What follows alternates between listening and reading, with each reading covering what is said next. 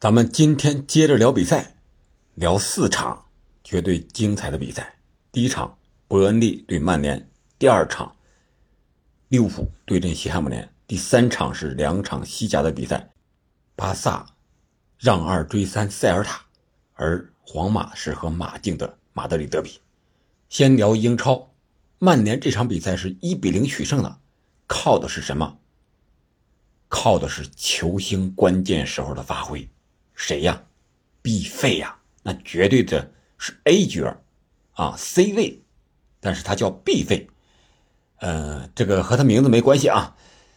这个球体现出了必费的个人的能力，从他观察埃文斯克传球那一瞬间，然后他反越位压着对方的后卫线，然后转身跑，思考，然后一脚。未做任何调整的凌空抽射，让我们想起了当年的拖地的那个进球。毕费呢？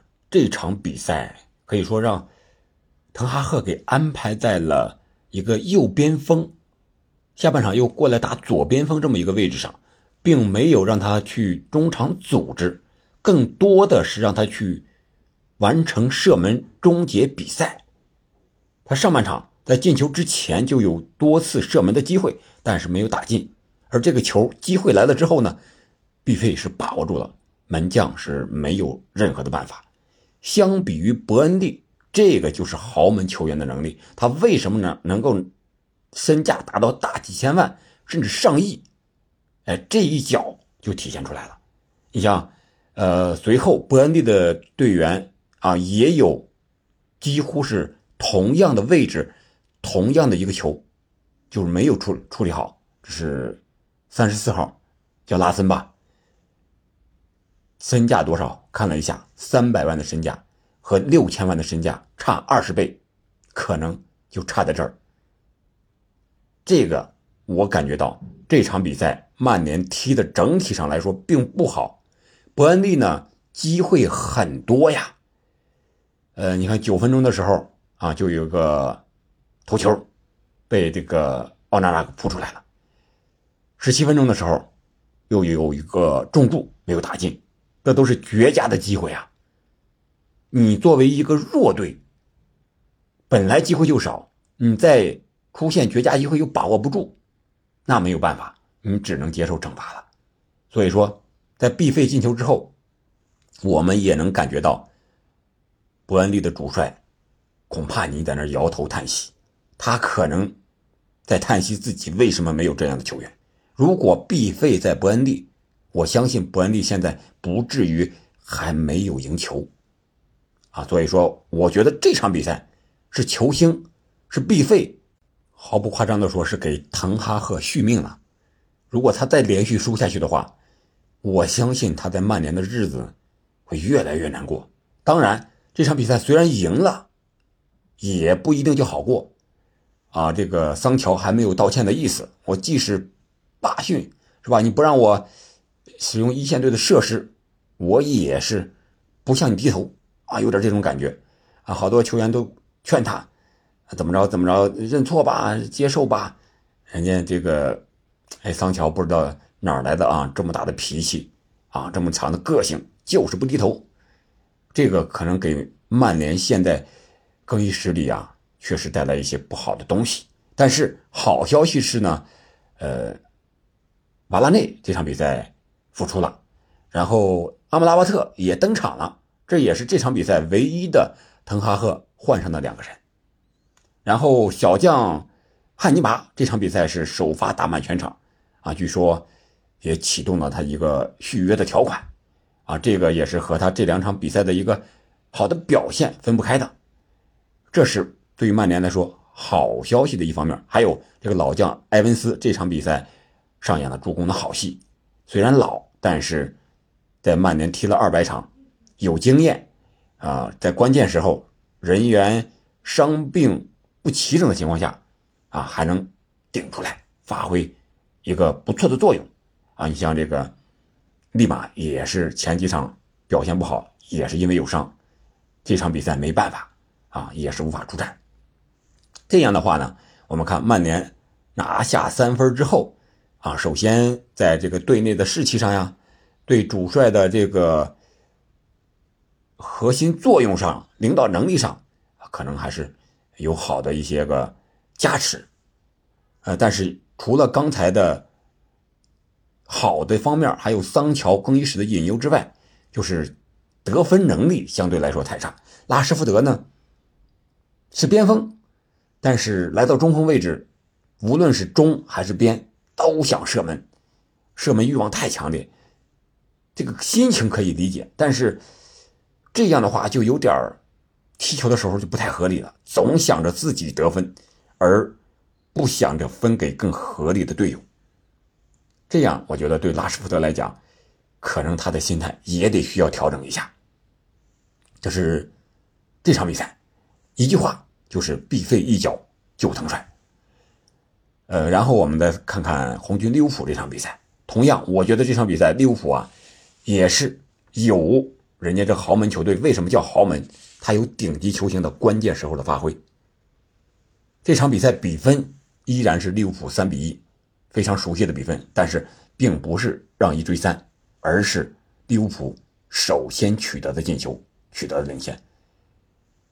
但是啊，虽然说是先进的球，也可以看出来利物浦在防线上，在面对西汉姆联的这个抢开局的这种打法，也是稍微有点手忙脚乱。第六分钟的时候，绍切克有一个头球啊，被阿里松。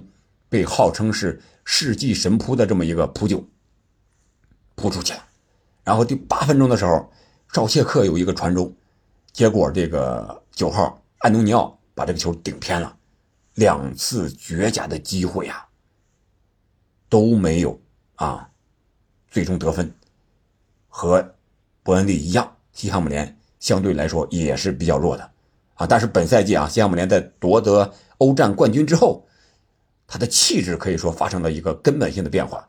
当时解说员也说到了，可以看到他现在不把自己当成一个特别弱的球队了，他有信心了，有自信了。你像这场比赛表现特别好的，我觉得是这个十号帕奎塔，还有这个七号沃德普劳斯，二十号鲍恩。啊，虽然鲍恩和沃德普劳斯身高都不是很强壮，但是他们的脚法出众，意识出众，所以说发挥的非常好。虽然没有拿下比分，那是因为利物浦有更好的球员，谁呀？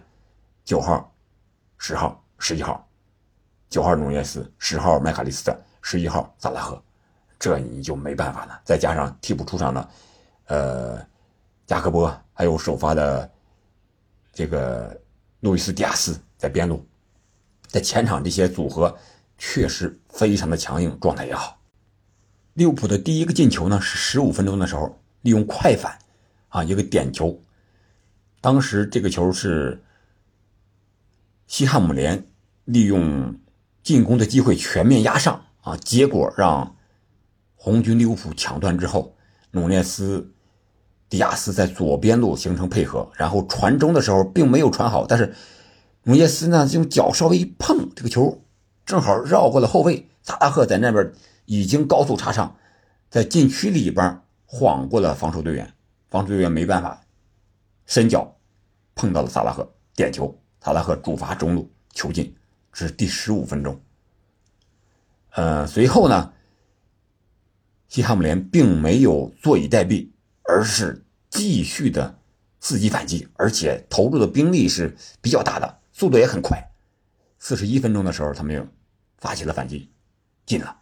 这个球可以说是非常经典的一个反击，啊，也是啊，利用这个角球的机会，最终由小个二十号啊，这个鲍恩俯冲的一个头球，小型轰炸机俯冲头球，攻破了阿里松的十指关，将比分扳为一比一。这是上半场双方是一个势均力敌的一个局面，然后下半场。呃，这个球星就发挥作用了。先是麦努连线，啊，麦卡利斯特在中场和中圈和禁区线中间这个位置上，啊，一个脚腕的一个挑传搓传嘛，脚腕一抖，努涅斯是心领神会，也是这个和毕费是一个道理啊。这个球只不过是他是用外脚背这个崩出去以后弹射啊，是不是抽射？没有打很大的力量，把这个守门员也是晃过，然后球进入网窝，非常的漂亮。努涅斯也体现出了一名顶级前锋的啊这个把握机会的能力。在这之前呢，努涅斯也接过萨拉赫的传球，没有打进。但是你豪门强队强在哪儿呢？就是创造机会的能力多。你能力多了以后，我浪费机会，我还能补救。而弱队恰恰就差在这儿。所以说，这场比赛球星关键时候发挥作用了。然后第八十五分钟，呃，若塔又把这个比分扩大到三比一，就是稳定住了胜局。而西汉姆联这边呢，为什么说七号发挥好呢？他那个有一个罚角球，你说他脚法好到什么程度啊？是让鲍恩顶到了。我们知道啊，鲍恩身高多少？一米七五。而防守鲍恩的前点是谁？努涅斯，身高官方一米八七。后点谁？范戴克一米九三，比。鲍恩高出了将近二十公分呀！你想一想，这个角球过来，正好能罚到鲍恩的头顶。你说他这脚法有多好？我这么一说，你可能就有这个画面感了。球歘过来就旋到鲍恩的头上了，结果是守门员把这个球没收了。啊，可以看出来，西汉姆联这些球员，一个是踢得非常自信，再一个也非常的有实力。但是，和豪门的球队相比，差就差在这儿。那利物浦呢，也是凭借这场胜利，是紧紧咬住了曼城，排在第二位。接下来我们聊西甲这两场比赛。有人可能有这样疑问：那巴萨能够让二追三，皇马为什么做不到呢？这场比赛，我们看看具体的比赛。巴萨是先踢的，是在主场。对阵塞尔塔啊，对阵贝尼特斯的球队，贝尼特斯曾经是皇马的主教练，对吧？但是这场比赛呢，是先赢后输。十九分钟、七十六分钟，连下两城，眼看进入八十分钟，最后十分钟了，胜券在握了，这个肉已经送到嘴边，准备嚼下去咽了。结果八十分钟到九十分钟，这个。不到十分钟的时间里，巴萨连进三球啊，让二追三，这真的是让让二追三。这场比赛呢，可以说巴萨踢的在防守上漏洞是比较多的，除了这两个进球之外，还有几次机会，也是这个塞尔塔是没有把握住啊。如果把握住的话，早早就杀死比赛了。而这场比赛呢，德容。啊，据说这个伤得不轻，要缺席一段时间。第三十六分钟就被加维替换下场了。然后呢，由于是落后，中场的时候呀，这个哈维就把这个换上了两个人，是吧？阿劳霍和亚马尔就上了啊，换下了阿鲁索，还有这个罗梅乌，把这个防守队员换下一个啊，然后换上一个边锋亚马尔小将。然后换上一个后防的中间，让他以一敌三。这个时候，呃，巴萨并没有形成过多的一些进攻上的火力压制，反而是在七十六分钟又丢一球。但是，在七十二分钟换上场的拉菲尼亚换下这个弗兰托雷斯，我觉得是起到了一个前场的一个发起进攻的这么一个关键的作用。啊，虽然他没有直接参与进球或者助攻，但是他在中场拿球之后的串联组织相对来说要好一些。当然，这个时候也可以说是塞尔塔这边的体能啊，啊，球员已经拼尽全力，最后十分钟确实跟不住了，有一定的关系。啊，最后三个球是八十一分钟的时候，菲尼克斯首先是挑传禁区，然后。莱万也是一个外脚背的一个挑射或者说拨射吧，挑过守门员，将比分扳为一比二。这个也是核心球员呀，是吧？也是豪门这个顶级球员发挥的作用。然后就是坎塞洛的时间了。坎塞洛被租借到巴萨之后，呃，发挥的还是不错的，特别是在进球和助攻数据上，给人感觉，哎，巴萨需要这样的人。据说，也是巴萨高层正在打探啊，坎塞洛的这么一个底线，能够曼城接受多少的报价能够转会。然后八十五分钟，坎塞洛又助攻莱万，而这个球呢，就是拉菲尼亚在。中路这块发起的，然后坎塞洛套上一个倒三角，莱万一个禁区之内的一个推射，二比二比分扳平。最后八十九分钟是小将加维啊，和这个谁这个进球和毕费啊和努涅斯这个进球一样，都是禁区之外啊一个搓传过顶，然后这个进球是呃坎塞洛啊直接。前插到后卫和守门员之间，啊，用这个脚外脚背一拨，好像是啊，把这个球打进了，三比二完成逆转，绝杀，反超，啊，这就是这场比赛的过程。总体来看，肯定是巴萨的这个整体实力上要强，但是从战术上讲呢，我觉得贝尼特斯他前期啊把这个体能消耗的过大了，你和巴萨拼。那你肯定是你需要付出极大的努力，在体能上极大的消耗，到最时最后时刻功亏一篑，我觉得是完全在情理之中、意料之中的一个事情嘛。只要巴萨这些球员机会把握好了，肯定比你的机会要多呀。在数据上，巴萨也是完全占据了主动啊。虽然比分看着啊比较惊险，你像这个控球率是七十四比二十六。但是巴萨赢球有隐忧，就是他的防守能力，让对手射门啊射了十三次。这要是遇上马竞或者说更强一点的皇马这样的对手，在西甲，他得好好做的防守啊。当然，这个可能和他一些主力队员呀、一些伤病有一定的关系啊。但是这个伤病谁都有，就看你怎么调整了啊。只是这场比赛。那看皇马是和马竞的马马德里德比，皇马是一比三输了，客场作战。这场比赛呢，安切洛蒂我觉得有点整活。怎么说呢？阵型上是排了一个四三二幺的圣诞树阵型，四，呃，阿拉巴、吕迪格搭档中卫，加西亚打左，巴斯克斯打右，然后这个三呢，卡马文加是居中。托尼克多斯是居左，然后巴尔韦德是居右，然后是摩迪和贝林厄姆是这个二幺是罗德里戈顶在最前面。为什么维尼修斯没有出场呢？在赛前呀，维尼修斯和贝林厄姆据说是同时出席了一个活动，在那儿一块用的餐。后来回来之后，这个肠胃不合适，贝林厄姆。是顶着这个肠胃疼痛上的场，而维尼修斯直接躺平，出不了场了。